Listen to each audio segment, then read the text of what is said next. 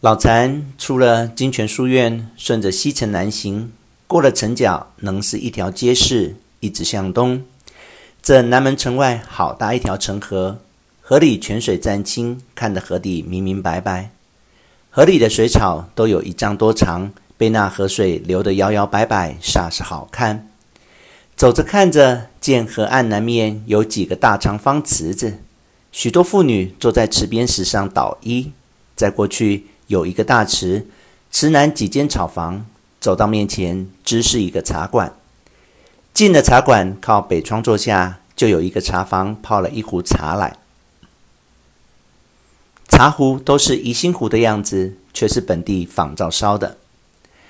老禅坐定，问茶房道：“听说你们这里有个黑虎泉，可知道在什么地方？”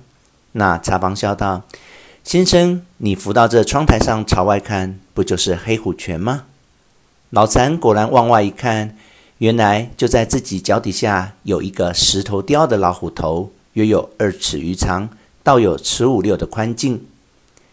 从那老虎口中喷出一股泉来，力量很大，从池子这边直冲到池子那面，然后转到两边流入城河去了。坐了片刻，看那夕阳有渐渐下山的意思，遂付了茶钱，缓步进南门回寓。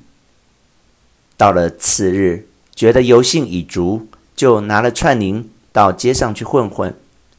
学过府台衙门，往西一条胡同口上有所中等房子，朝南的大门，门旁贴了“高公馆”三个字。只见那公馆门口站了一个瘦长脸的人，穿了件紫绫熟罗棉大袄，手里捧了一只洋白铜二马车水烟袋。面带愁容，看见老残，唤道：“先生，先生，你会看喉咙吗？”老残答道：“懂得一点儿的。”那人便说：“请里面坐。”进了大门，往西一拐，便是三间客厅，铺设也还妥当。两边字画多半是时下名人的笔墨，只有中间挂着一幅中堂，只画了一个人，仿佛列子御风的形状。衣服冠带均被风吹起，比例甚为遒劲。上题“大风张风”四字，也写得极好。坐定，彼此问过名姓，原来这人系江苏人，号少英，充当府院内文案差使。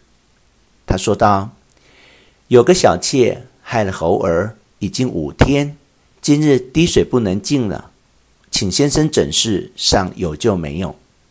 脑残道：“须看了病，方好说话。”当时高公即叫家人到上房关照一声，说有先生来看病。随后就同着进了二门，即是三间上房。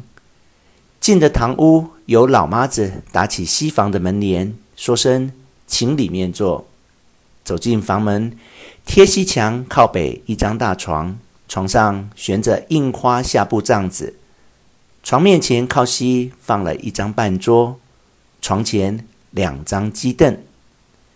高公让老残西面鸡凳上坐下，帐子里伸出一只手来，老妈子拿了几本书垫在手下，整了一只手又还一只。